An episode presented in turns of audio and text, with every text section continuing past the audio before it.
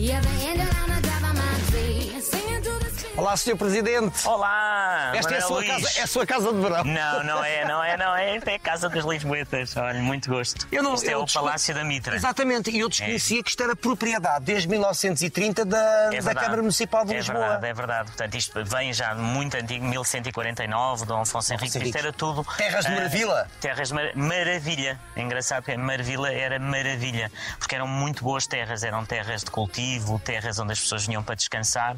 E, portanto, tudo isto era o clero que aqui vivia. Ah, e depois a Câmara compra, como diz, em 1930 para ser um matadouro. Infelizmente o projeto não foi para a frente.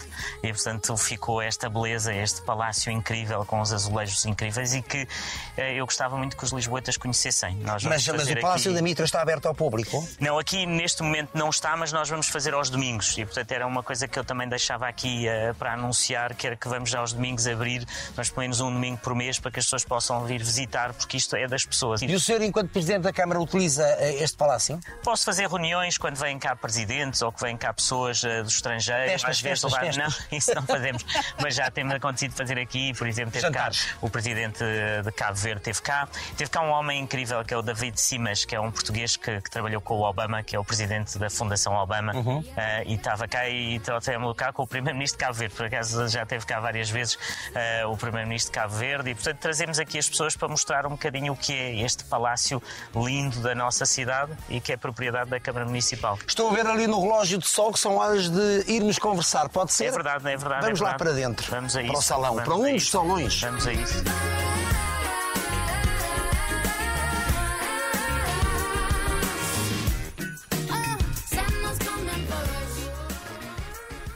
Esta árvore de Natal acendeu à primeira. Manuel Liz, esta acendeu à primeira. Não, essa história foi extraordinária. Acontece? Acontece, acontece. Como é que depois se Acontece. reage a uma coisa que se torna viral? Com Acho sentido de quando- humor? Eu, eu rio-me imenso de mim próprio. Pois, isso é. Tenho imensa. não Sinónimo de tenho- inteligência, eh, não, sim. não, mas gosto de me rir e, e- achei piada porque eu estava entusiasmadíssimo. E no ano passado aquele tinha corrido tão bem. E eu estava entusiasmada quando há 9, 8, 7, ai, e aquilo é um botão e aquilo não funciona. Ainda me estou a rir. Ah, foi de morrer a rir. E realmente, mas depois o que achei muita piada e ri imenso sobre a história, porque faz parte da, da vida do Presidente da Câmara, porque aquilo mostra também a, a dificuldade do dia a dia. As coisas não estão prontas, imprevistos. os imprevistos, ah, e temos que estar ali a conseguir fazer as coisas e ter boa cara e rirmos. O que era importante ali era estavam imensos miúdos. E isso é que me encheu de tristeza, porque os miúdos estavam à espera das luzes. Então é um momento mágico, não é? momento mágico. E nós. E então há uma cena, de- eu estava assim a tentar, depois mas aquilo não funcionava, mas depois funcionou.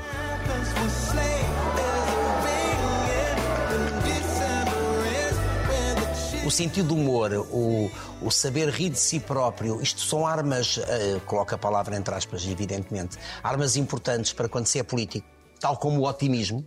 Eu acho que é não, não nos levarmos demasiadamente a sério, não é? Eu sempre achei que, que os políticos muitas vezes se levam tão a sério, que pensam que são tão importantes, que têm a verdade, que vão dizer às pessoas. Eu nunca fui assim, portanto também não, não conseguiria ser de maneira diferente.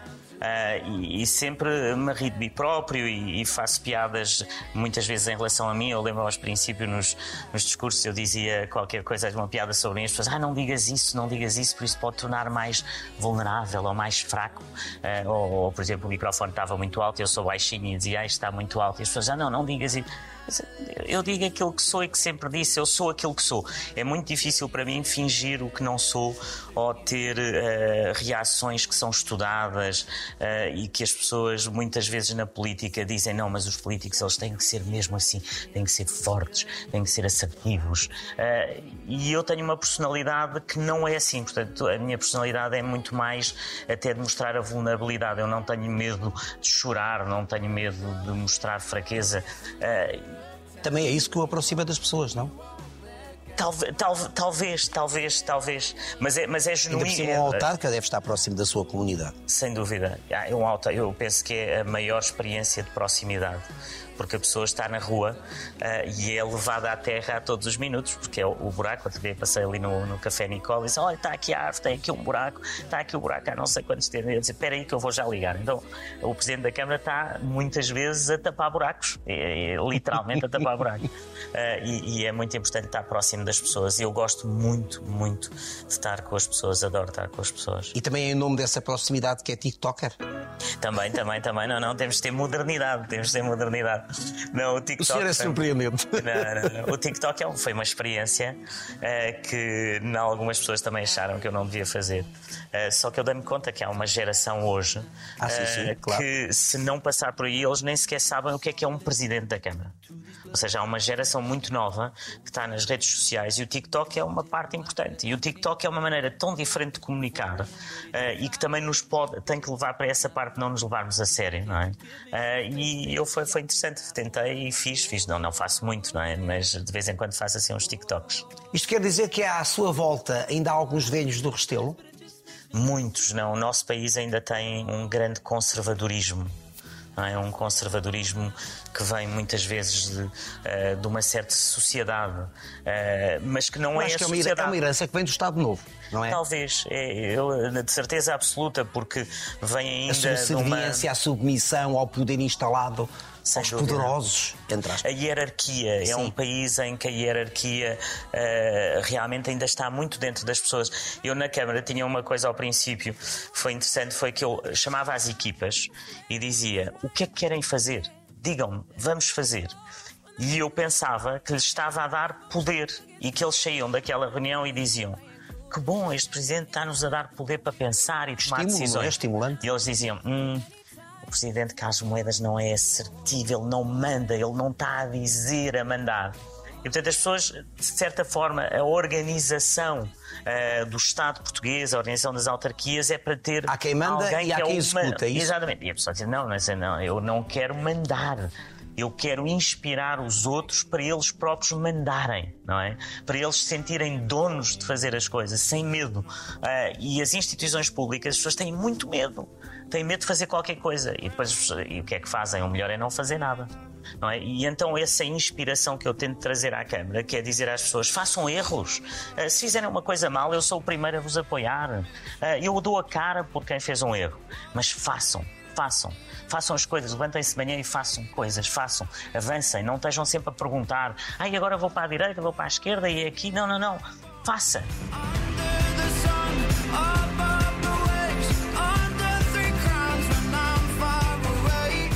E eu acho que quando as pessoas provam essa capacidade de não ter medo de tomar as decisões de avançar, depois já não querem outra coisa. O problema é o salto, conseguir fazer isto.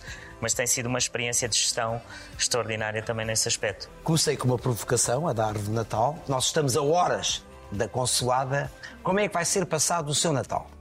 Olha, o meu Natal é passado ah, normalmente ah, com a minha mulher, os meus filhos, são três filhos, ah, com a minha irmã, com os filhos dela e com a minha mãe. Ah, o meu pai morreu quando eu era novo ah, e a minha mãe tem 87 anos ah, e é uma senhora fantástica, mas o espírito de Natal lá em casa é muito a minha irmã. Nós de pequenos, o meu pai não gostava muito do Natal. Tenho que dizer, era um, um homem que era militante comunista. Ah, não era por mal, ele O- pensava o, muito. O comunismo, o comunismo convive mal com a religião. Talvez, e ele, e ele era um- Sobretudo naquela altura, não é? E sobretudo naquela altura. E a minha irmã. ah, era o espírito de Natal lá de casa. Nós íamos, eu lembro da minha É mais irmã, nova ou mais velha? Mais velha, 7 anos. Então íamos buscar com o meu pai ali ao pé de Beja, íamos buscar uma árvore de Natal. E depois a minha irmã montava a árvore de Natal sozinha, porque o meu pai não ligava, a minha mãe era mais passiva, vá lá neste sentido, e ela montava, depois punha os presentinhos, inventava presentes, nós não tínhamos muitos presentes, não havia dinheiro para isso. Ah, e, E como é que se eu- decorava a árvore de Natal? Olha, com o que se tinha era sempre o mesmo, não havia esta coisa, não se compravam bolas novas, portanto era tudo, tinha-se um presépio antigo, umas bolas, portanto era tudo muito simples. Quem é que fazia o Ah, presépio? era a minha irmã, era tudo, o Natal era tua a decoração irmã. natalícia era toda por conta da sua irmã. conta- ainda hoje. Com ainda musgo, hoje. com musgo autêntico? Com musgo, com a- tínhamos um, um presépio daqueles muito antigos que as pecinhas já se vão partindo e Meio foram toscas. também toscas, era muito antigo. Ah, e, e Então era ela que vibrava.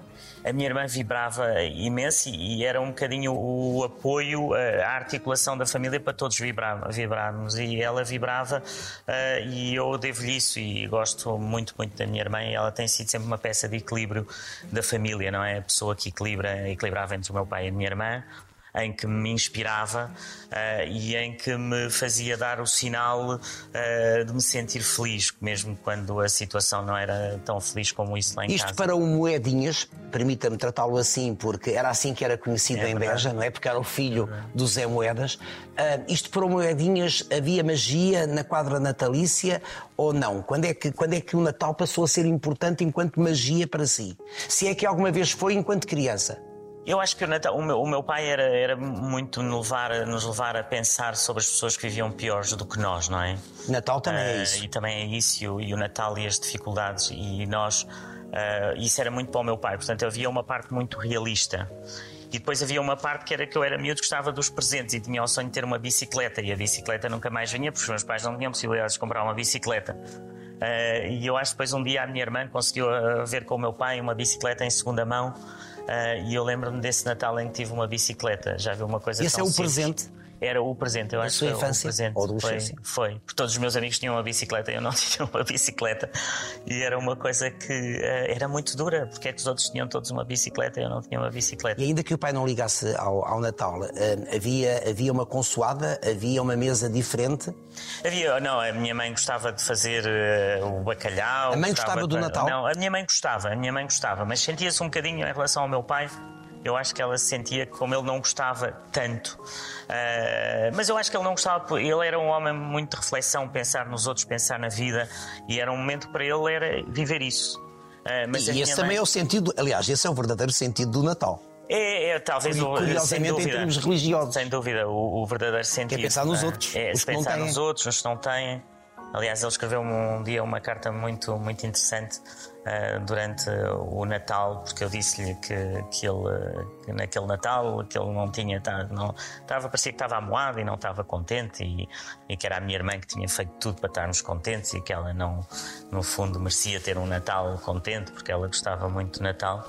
Ah, e depois o meu pai que escrevia todos os ah, uma coluna No Diário do ah, Alentejo? no Diário do Alentejo escreveu uma coluna muito bonita que eu tenho aqui mas não sei se devo ler mas posso ler porque é uma Eu coluna gostaria tão- muito de ouvir, não, é, é, é, é uma coisa eu lembrei-me ontem à noite e até pedi a uma, a uma amiga que eu já não estava a conseguir encontrar ah, que, que é a minha Que idade é que o. Carlos tinha nessa altura? eu devia ter ah, sei, Posso tratá-lo 12 assim? anos Posso tratá-lo assim? completo, deve, deve, deve, deve, deve.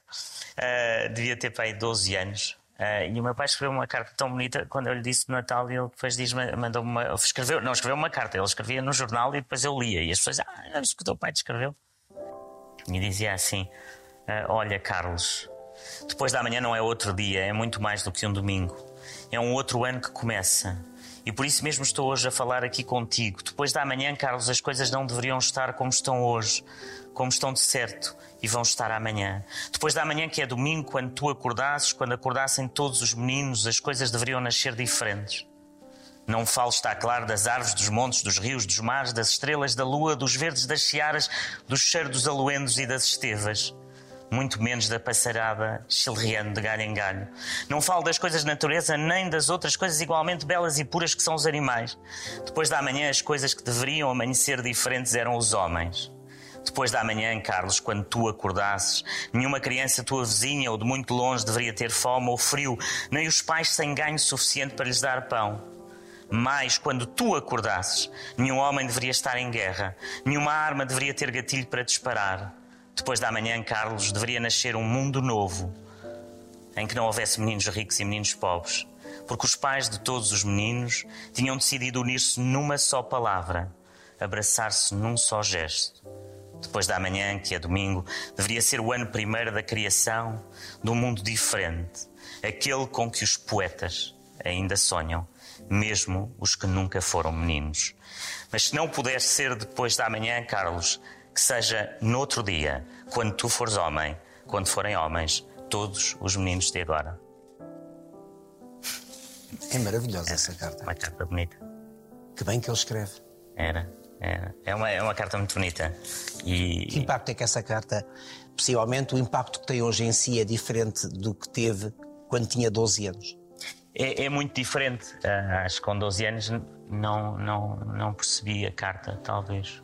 Não a percebi da maneira que hoje a percebo.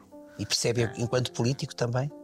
Sem dúvida, ah, eu costumo dizer muitas vezes quando na política me falam de direita, de esquerda, eu digo eu estou com as pessoas e era esta força que o meu pai me transmitia das pessoas, de estar a ajudar as pessoas, de sobretudo ter as pessoas acima de tudo. Ah, e eu penso que ele tinha isso e me transmitia isso, que é o que é que eu posso fazer, de certa forma, o meu legado é pensar o que é que eu posso fazer para que os meninos da manhã não tenham as dificuldades daqueles que têm hoje, o que é que eu posso fazer no mundo para que o mundo seja um bocadinho melhor, mexer um bocadinho só, só, só a agulha. Ah, e é isso que me motiva como Presidente da Câmara e ajudar as pessoas todos os dias. Uma utopia?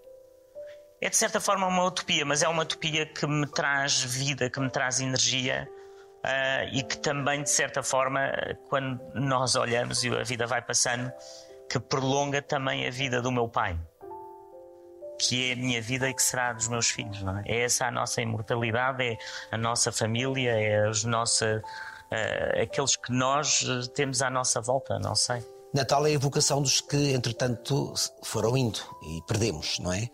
Portanto, em cada Natal está mais presente o seu pai.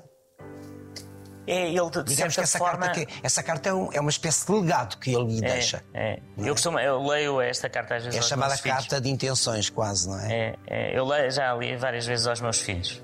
Mas também acho que eles não a percebem como eu a percebo hoje, portanto, talvez um dia. Claro que vão perceber, sim. Eh, não é, é, é o pensar no que é que nós, neste mundo, podemos deixar.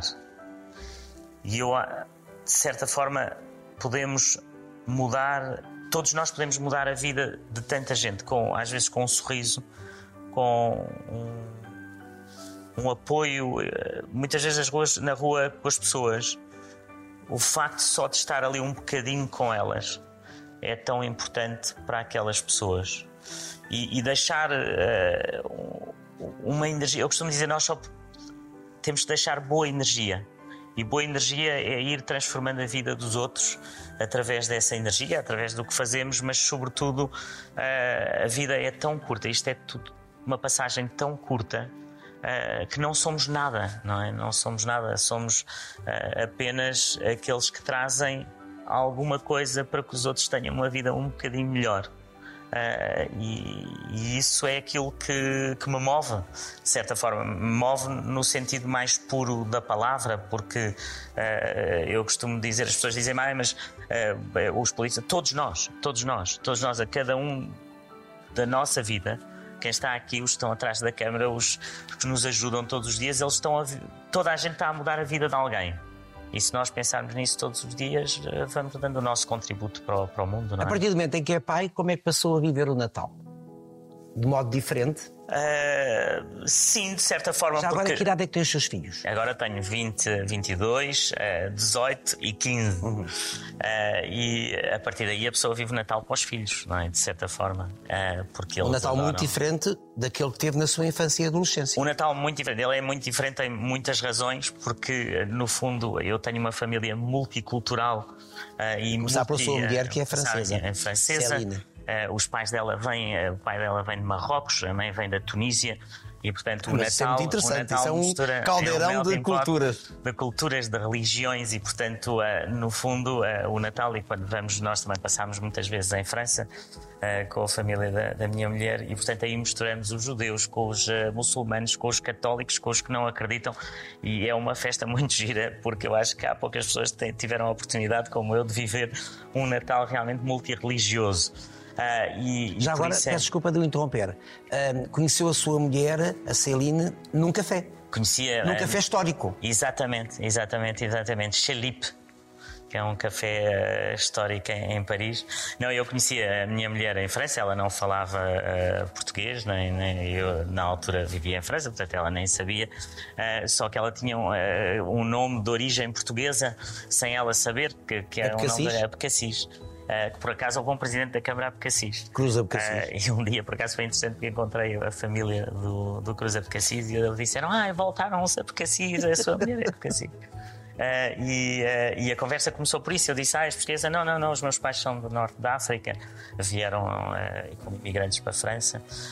E, e, portanto, conhecemos-nos em Paris e vivemos durante muitos anos em Paris. E, portanto, era, era uma família gostava muito. de frequentar centros históricos, cafés históricos? Gostava muito, mas eu acho que Paris nisso é imbatível, porque aqueles cafés são históricos em tudo. Sim. Na poesia, nos escritores. Todos passaram por lá. O Café de Flore, o Chelito. O Demagogo. O da Mago, que, é, que é, e a pessoa entra ali e vive história, não é? A Paris é isso, é, é viver história. Uh, cada o momento, o Procop, que acho que é o mais antigo. isso. Uh, e, uh, e, portanto, para mim, para mim, Paris, repara, eu cheguei a Paris verdadeiramente com uma mala de cartão. Eu tinha 23 anos. Para estudar? Uh, para estudar. Tinha uma, um cheque de 16 mil francos franceses, que não era nada, basicamente. Vivia na Casa de Portugal quase por favor com, uh, na cidade universitária uh, e, e, mudou a minha vida toda. Paris mudou a minha vida toda, a minha maneira, a minha abertura ao mundo. Uh, é interessante que as pessoas muitas vezes falam de França. França é um país com uma abertura enorme ao mundo melting pot de culturas. Uh, eu costumava dizer, às vezes digo isso aos meus amigos, também tenho muitos através também do meu sogro marroquinos. Uh, eu cheguei com 23 anos a Paris, eu não sabia o que é que era um cuscuz. Não é? Em Portugal não havia. E nós somos vizinhos de Marrocos, nós, o marroquino estão aqui ao nosso lado. Uh, o meu sogro, que é de, origem marroquina, nasceu em Marrocos, é marroquino, uh, depois naturalizou-se francês. Uh, quando vem a Portugal, diz assim: Mas vocês têm todos o ar marroquino, de certa forma, ou vamos ao Algarve. E, e diz: Mas não há Ah, mas o Algarve há... tem ali muita Algarve, influência, claro, nomeadamente, influência nomeadamente na cataplana, nos doces de amêndoa, claro, tudo claro, isso é Norte claro, África. Tudo Norte África. E portanto, nós vivemos de certa forma em Portugal num melting pot, mas não o sentíamos como tal. Uhum. Uh, e os franceses já sentiam isso. E, portanto, a abertura às outras culturas. Eu. Eu acho mesmo que a sua proximidade com as pessoas, enquanto político, enquanto autarca, tem muito a ver com esse mundo que, entretanto, absorveu, não é? De certa forma, o, o, o eu costumo dizer, quando as pessoas dizem viver experiências diversas, viver lá fora, é tão importante porque, no fundo, a pessoa consegue, quando tem este contacto com tantas culturas, consegue identificar rapidamente as pessoas e, e criar empatia, de certa forma.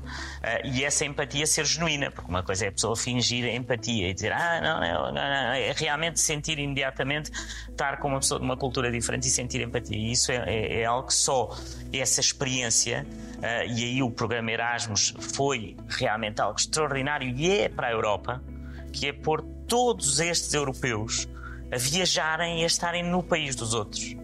Uh, o Stefan Zweig, que é um escritor incrível, em 1932 escreveu um, um, pequeno ensaio que se chamava A Desintoxicação Moral da Europa. Ele já estava a ver o Hitler, já estava a ver os nazis. E ele escreve e diz: Nós na Europa temos que ter um jornal europeu, temos que ter um programa em que os nossos filhos vão de universidades umas para as outras para viverem essa experiência e temos que ter uma universidade europeia. Em 1932, Stefan Zweig, como sabe, foi refugiado depois de guerra, suicidou-se no Brasil. Uh, um dos maiores escritores do mundo, e ele viu o mundo. E eu penso que hoje, no mundo em que estamos a viver com a guerra, outra vez com os extremismos, outra vez com este fanatismo de um lado e do outro, da extrema esquerda, da extrema direita, mais do que nunca precisamos disso. Porquê? Porque se nós nos conhecermos uns aos outros, se nós vivemos com a diversidade, nós não temos medo do outro. E eu penso que essa é a maior lição que eu aprendi da diversidade, que é quem tem medo do outro é porque não conhece o outro.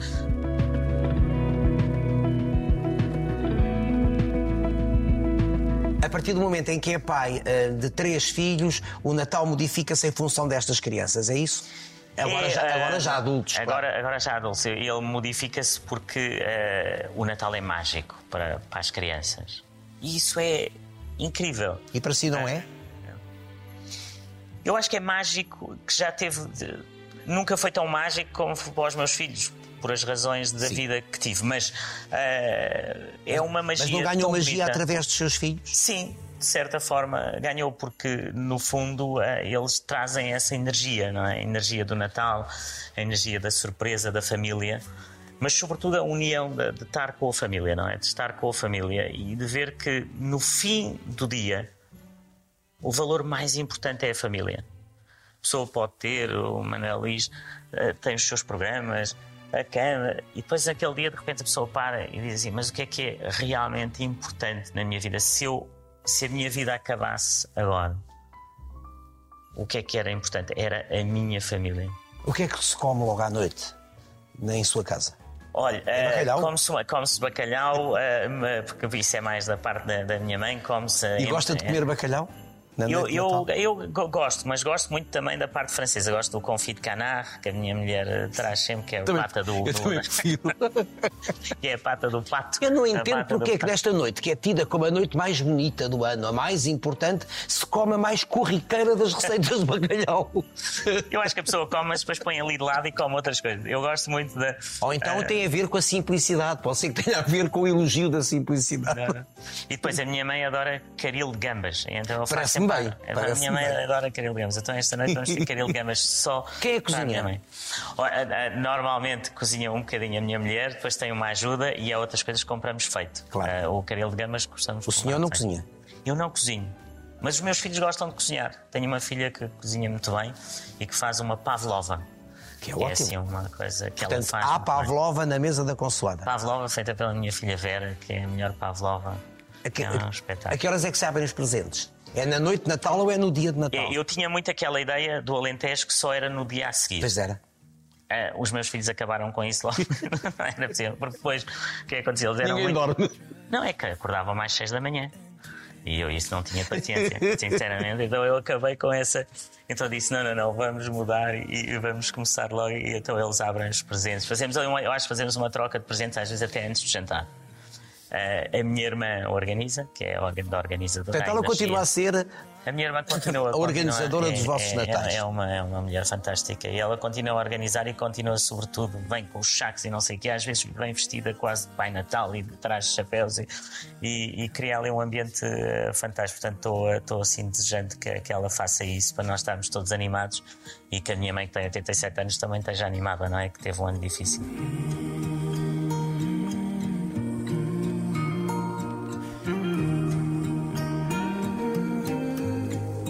Não há, ou nunca houve o hábito da missa do galo. Tendo o Eu, pai, quando- tendo o pai que. que Eu tem. conve- ontem Eu telefonei. falo no presente porque o- as pessoas que amamos estão sempre presentes. E ainda por cima, nesta noite estarão presentes. Sim, eu tinha, por acaso ontem telefonei à, à minha irmã e, ela, e disse-lhe que vinha ter consigo, ela gosta muito de si. E então ela, eu dizia ela Quem é que não gosta? Quem é que não gosta? Quem é que não gosta? Não, exatamente, foi- exatamente. Mas ela gosta mesmo. E então eu disse: Olha, Helena, conta-me lá. Ela disse: Não, não, tu quando era, houve ali uma fase que ias à missa do Galo em Beja. Ah, ia? Ah, E eu ia com os meus amigos, combinávamos, mas eu, sinceramente, que, que agora não sei se posso dizer isto. Agora vais ter que foi- dizer. Agora vou ter que dizer. Eu ia porque eram os amigos e depois estávamos ali fora, uns fumavam um cigarro e depois falava-se. Portanto, a Sim, o missa não só era o convívio, não era a missa, não era a parte, não era a parte religiosa. Ah, mas gostava ia e fui assim uns anos à meia-noite ia, mas obviamente o meu pai nem ia, nem a minha mãe, estava muito frio, mas eu ia ter com os meus, depois voltava. O seu pai manteve-se comunista até ao último dia dele. Sem dúvida, sem dúvida. E eu acho que depois ele morre em 93, Portanto, ele já morre, ele já morre depois da queda do muro com a derrocada, com o começo da derrocada do, do modelo comunista. E é? é, isso foi muito duro. Como, Eu é que ele, como é que ele conviveu com isso? Eu acho que muito mal. Falaram eu- sobre isto ou não? Ou ele calou essa, Eu acho essa que dor? ele calava essa dor. E, sobretudo, eh, o perder tudo aquilo em que ele acreditou. Porque aquilo era bom. Meu pai vai aos, aos Jogos Olímpicos de Moscou em 1980 e vem de lá encantado. Estamos em 80, o Berlim é 89. Ah, e portanto penso que é, que é muito difícil e eu penso que isso marcou muito essa geração de, de comunistas, não é? Que é, no fundo, aquilo que era um mundo de sonho e um mundo que eles, no fundo, imaginavam como perfeito, não era perfeito. Hoje é uma noite de festa, mas este mês foi complicado para si. Teve um teste, o chamado teste de ferro com as cheias que ocorreram. Foi ah, dos Por meses duas, por- mais. por, ah, duas vezes. foi dos meses mais complicados da, da- da minha vida, eh, porque ver Lisboa naquele estado, eu acho que as pessoas, obviamente, quem vê pela televisão vê as imagens, Mas ver a aflição das pessoas em Alcântara, pessoas com a água a entrar em casa até ao pescoço, pessoas que tivemos que retirar dos carros, tudo isso e sentir que, no fundo, durante 20 anos nunca se fez nada para resolver este problema. Aliás, repetiu-se um quadro que se repete regularmente e com a gravidade, por exemplo, das cheias de 60, 67, se não me engano, completamente 67. Ah, e nunca termos morreram feito nada. centenas de pessoas. Isto é, é dramático para a cidade e, portanto, eh, no fundo, eu percebo que durante 20 anos nunca ninguém quis fazer nada. E era simples não fazer nada, porque é uma obra tão cara, tão cara, tão É cara, o sistema de, de- drenagem. é fazer, no fundo, túneis que levem esta água. Lisboa são duas ribanceiras, uma a oeste, eh, que vai até Alcântara, depois até à Baixa, e outra aqui, olha, Marvila, depois até aqui à Portanto, Lisboa está assente em duas ribeiras. Duas é? ribeiras, várias ribeiras. Portanto, depois nós impermeabilizamos a cidade, isso é normal, é o desenvolvimento, e a água escorre por aí abaixo. Portanto, se nós não tivermos dois túneis de drenagem que vão apanhar esta água logo lá em cima, em Campolide, nós não vamos resolver o problema. E durante 20 anos pensam se faz, não se faz. Uh, Vamos, não vamos, e, e agora é para ir. Portanto, em março começam, já Vai, me- vai me- vai mesmo? e quero convidá-lo para ir lá. Vamos ter uma lagarta que, é um, que tem uma cabeça de 5,5 metros que vai furar este túnel que vai entrar por a terra adentro, vai estar a 70 metros de profundidade. E portanto, quando a chuva cai, nós vamos ter ralos, no fundo, que vão levar esta água para dentro deste túnel. E ao levarem a água na Avenida da Liberdade, entra para este túnel, vai para Santa Apolónia, sai no rio, vai em Almirante Reis, vai pelo vai. Resolve e, portanto, problema- a água mas nunca chega cá problema abaixo. Resolve o problema das cheias. Quer dizer, as cheias hoje estão-se a repetir muito e, portanto, nós, quando dimensionámos este túnel, era para cheias que fossem só aconteciam de 100 em 100 anos. Numa semana, Manuel Luís, aconteceram duas cheias que foram superiores à de 1967. E aqui também há um ponto importante a dizer, porque eu acho que é tão importante nós hoje dizermos isso. As pessoas, houve uma discussão se eram alterações climáticas ou não são. As alterações climáticas que estão a fazer é que isto aconteça mais vezes. Mas sempre aconteceu. E Lisboa sempre teve estes problemas. Só que agora, se nós temos estes problemas durante o inverno, semana a semana, nós não podemos ter isto. E daí a obra deste túnel ser essencial. O que é que eu peço? Muita paciência às pessoas, porque este túnel vai ser escavado a 70 metros de profundidade, mas vamos ter obras Isto vai envolver muitas obras na cidade. na Avenida da Liberdade, Pois. na Almirante Reis, Santa Todos os Marta, transtornos. Estelas, Beato, e portanto vou pedir aos, aos lisboetas quando, e eu sei que é difícil, que pensem que se nós fizermos isto resolvemos a grande parte dos problemas das cheias. Pela primeira vez, enquanto autarca, portanto, enfrentou a dor e o sofrimento de pessoas que perderam coisas, nomeadamente negócios, mobílias, casa. Olha, eu fui desde a primeira hora para o terreno, porque eu acho que a pessoa tem que estar com as pessoas neste, nestes momentos.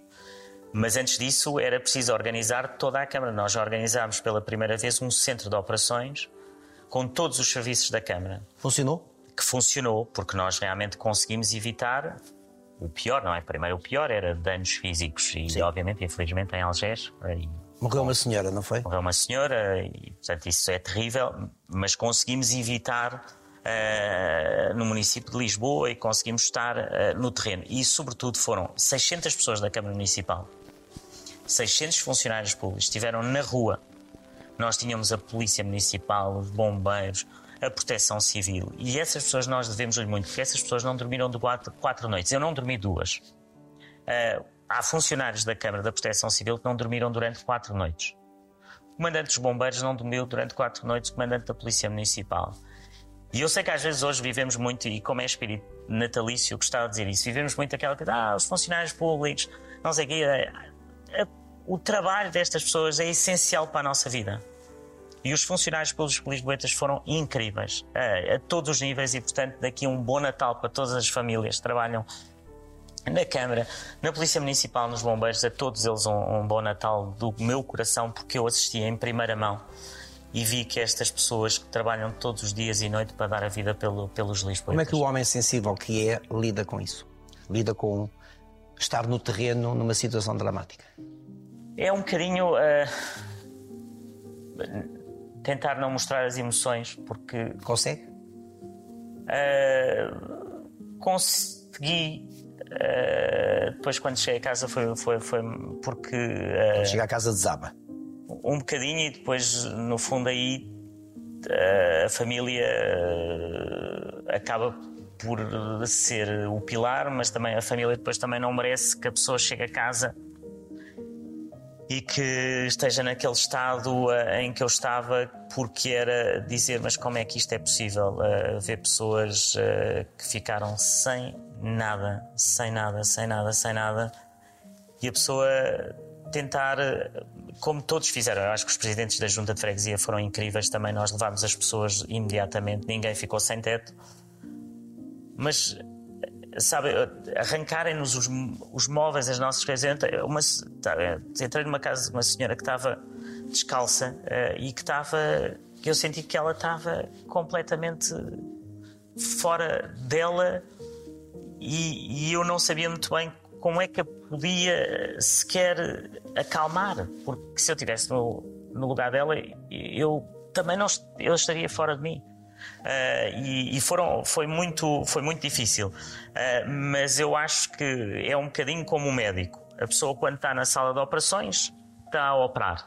Uh, mas depois é impossível a pessoa sair da sala de operações, que é quando a coisa acaba, e não ter uma, uma, uma queda que é quase um, um sentimento de cansaço profundo físico uh, grande. E como é que o homem sensível lida com a dureza da cidade no que toca aos sem-abrigo? Seja uh, Natal, Páscoa ou Carnaval? É, é, é, muito duro porque os, uh, sabe, nós, as pessoas em, nessa situação, das coisas mais importantes é ouvi-las e, e eu tenho ouvido muitas e ouvir as histórias delas. E alguns, histórias... alguns estarão nessa condição porque querem estar. Não, eu, eu acho que, que, no fundo não é porque querem estar, mas é porque no fundo a, a vida os leva através, alguns deles com adições, não é? Sim. E, uh, alcoolismo, uh, alguns uh, com droga, obviamente, mas, e outros que não têm nada disso, mas que a vida os leva a, a desistir, sentir, a desistir total, totalmente. E a desistência às vezes é tão grande que alguns, quando a pessoa os leva ou quer ajudar, já nem sequer os consegue. Isto é muito difícil de explicar. Que é, a pessoa já não quer ser ajudada. Quer, mas não quer. Já quase resiste. Uh, e, mas há umas as histórias é que, no fundo, estas pessoas são pessoas podíamos ser todos nós.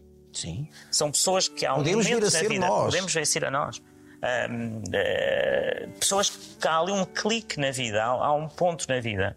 Uh, mas muitas delas, infelizmente, passam por adições, uh, por seja o álcool, que leva as pessoas depois a perderem laços familiares.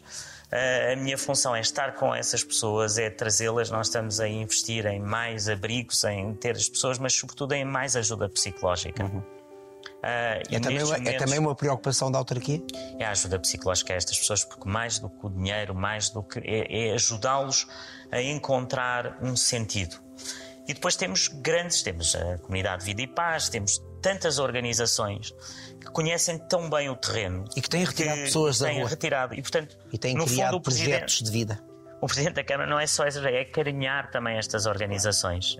A Comunidade Vida e Paz é um grande, grande exemplo. Eu não quero ser injusto aqui porque teria que dizer tantas outras. Sim, há várias. Mas a Comunidade Vida e Paz, eh, de certa forma, marcou este país e, portanto, se nós ajudarmos a Comunidade Vida e Paz, ajudamos seguramente todas estas pessoas e a Câmara Municipal está na linha da frente dessa ajuda. O novo ano está para começar, daqui a uma semana, e vem aí, vem aí as Jornadas da Juventude. Olha, essas jornadas são. Com o uh, Papa Francisco. Vai ser fantástico. vai ser fantástico, mas obviamente fantástico. Agora vamos ter aqui um momento de confidência. Que eu sou, eu estou a pensar na sala de operações. Que nós vamos ter mais de um milhão de jovens em Lisboa. Portanto, o primeiro pedido que eu faço é às família, famílias. Estamos no Natal, acolham em vossa casa Que abram, um jovem. que abram as portas de casa. sim. Abram, não vai haver hotéis para todos, não vai haver capacidade para isso. E portanto, se cada um de nós abrir a nossa casa para um jovem, Vai abrir a sua. vou. Eh, aliás, eh, apesar de eu ser eh, agnóstico, como sabe, Manuel Eu também, eu Luís, também sou. eu Mas sempre... o agnóstico deixa O aqui, não, deixa aqui deixa uma um- porta de. E eu, eu sempre. esperança. Primeiro, tenho muitos, muitos, muitos amigos católicos e os valores católicos são os meus valores de vida. Ah, e, portanto, vivi sempre muito próximo de comunidades católicas. Em 1997, espero não me ter enganado no ano, ah, vivi a Jornada Mundial da Juventude ah, em Paris, em casa de uma família. E a Jornada Mundial da Juventude tem que ser para todos, não é só para quem é católico, é para quem é judeu, para quem é muçulmano, e portanto isso é um dos pontos que eu fiz e tenho com o seu cardeal Dom Américo, com o cardeal uh, Dom Manuel e com uh, também o bispo Dom Américo, que uh, tem que ser ecuménico. Temos de ter aqui todas as religiões. Porque eu vivi, de certa forma, esse ecumenismo em Paris em 97. E, portanto, essa família em 97 que eu tive, era João Paulo II, não? era João Paulo II. E uh, essa família já telefonou-me há muitos anos que não contactávamos a dizer se eu recebia cá os filhos e, portanto, também vou receber os filhos deles, que são cinco, portanto, não sei como é a coisa, mas vai ficar tudo, vamos arranjar maneira. Tem, uh, tem beliches em casa? É o que for, é o que for. Mas era muito bonito realmente abrirmos as portas de nossa casa. Segundo. Portanto, esse é um convite que faz. Isso é o, o grande convite que eu faço à família. Em, em Lisboa. Uh, o segundo é que vai ser dos momentos mais marcantes da história de Lisboa. Porquê? Porque a energia de ter uh, o Papa em Lisboa. E este Papa. E este Papa, que é o Papa do ecumenismo, das várias religiões, é o Papa da proximidade. Uh, é o Papa de construir pontos e tê-lo aqui neste momento com um, mais de um milhão, nunca houve um milhão, nunca houve um evento com um milhão de pessoas. Uh, no outro é, dia... o Papa, é o Papa, peço desculpa, é o Papa, até porque isto tem a ver com aquilo que nós tivemos a conversar. É o Papa que chama para o centro da atenção as pessoas que habitualmente estão na periferia do nosso coração. E a expressão é dele. É verdade. Olhos sem abrigo. É verdade, é verdade, é verdade. E é um pobres. Papa Uh, e tem feito muito pela, pela paz entre, também entre as religiões. Eu, sim, sim, eu tivesse é o, é o Papa definir, das Pontes. Aliás, um, um dos maiores amigo de, amigos do Papa é um rabino argentino e, portanto, ele tem tido sim, uma relação enorme, é uma relação muito importante entre o judaísmo e o catolicismo e também com a comunidade muçulmana. Uh, e essa ligação que este Papa tem feito é uma ligação histórica para o futuro do mundo. Uh, e, e no outro dia conseguimos na Câmara Municipal ter o Rabino, o Padre Stilwell uh, e uh, o, uh, o nosso imam Munir, que tiveram os três na Câmara Municipal numa celebração de um acendimento de velas da comunidade judaica e conseguimos ter as três religiões a acender uma vela. E eu dizia, não há muitas cidades no mundo hoje, infelizmente, onde o Sheikh Munir, o Padre Stilwell e o Rabino Suíça acenderam uma vela. E comovi-me imenso, porque eu vivia em França, vivia em Inglaterra, vivi por essa Europa fora. E a dificuldade das religiões estarem umas com as outras é, é uma verdade infeliz que não há um contacto. E nós, Lisboa, sermos o centro dessa em que o Papa vai estar aqui, eu acho absolutamente extraordinário. Estava-me a dizer que pela primeira vez. E pela primeira vez. Um milhão de, um milhão. de jovens. Nós, nós, nós, estamos a falar, nunca tivemos um milhão de pessoas em Lisboa. Sim. Obviamente que o Presidente da Câmara, agora pondo o meu chapéu, chapéu de comandante de, de, de, das operações, é pensar o número de casas de banho, o número de ecrãs, uh, o altar. Uh, nós vamos ter um altar que tem, vai, onde vão caber 2.500 pessoas em cima do altar. Ou seja, o altar vai ter 2.500 convidados, grande parte uh, religiosos, mas imagina o tamanho, imaginem o tamanho deste altar. Uh, que é um altar que já está a ser construído ali na Expo, que vai ser uma coisa maravilhosa. Uh, e portanto, nós, Manelis, a cidade está preparada. Uh, é um momento único para a vida dos portugueses, mas é sobretudo esse momento que pode fazer história e luz para a paz no mundo. Uh, e, e, portanto, digo do coração: uh, ajudem-nos. Uh, todos, uh, Emanuel Luís inclusive, ajudem-nos nesta, neste grande e único evento que vai ficar sempre para a história. Ser Presidente da Câmara Municipal de Lisboa, passado que é um ano, continua a ser o seu sonho? Eu acho que ainda, eu penso, costumo dizer, pensei que ia gostar, gosto muito mais do que pensava que ia gostar. A pessoa imagina, não é? Como é que vai ser? E eu pensava que ia gostar. E uh, encontrei, uh, de certa forma, o juntar de tudo aquilo que aprendi na vida e em que tive, em, tive o privilégio de estar em situações e em cargos uh, muito importantes, de certa forma, para mudar a vida das pessoas, mas não há nenhum como este. E, e, portanto, aqui estou para ficar uh, como Presidente da Câmara, que é o que eu gosto verdadeiramente de fazer. Um dia encontrei um rapaz que dizia que estava desesperado, queria casa e eu disse, então mas venha comigo, nós vai haver um concurso para casas, tem que se inscrever. Ele levámos lá à Câmara e ele uh, dissemos, inscreva-se aqui, então mas como é que é? As pessoas às vezes não sabem. E ele inscreveu-se e depois aquilo tem um sorteio, não é? Uh, e não é que o rapaz ganha e fica com uma casa e depois ter um rapaz que estava praticamente na rua e depois de vê-lo a receber a chave da casa, não é? E portanto a habitação para mim é uma prioridade. Nós temos que continuar a construir, a construir, porque as pessoas têm que ter habitação. A habitação é o mínimo da dignidade humana e não há Natal sem ter uma habitação e sem ter essa dignidade. Portanto é isso que. Senhor Presidente, Feliz Natal. Amanhã é dia de Natal, não sei se percebeu, acabou de falar com o Menino Jesus. Muitos parabéns ao menino. Feliz Natal. e obrigado uma vez mais. Muitos parabéns.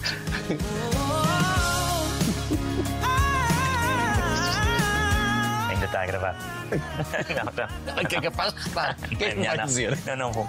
Não, diga, diga. Ah, não, diga, nós Não, não, mas-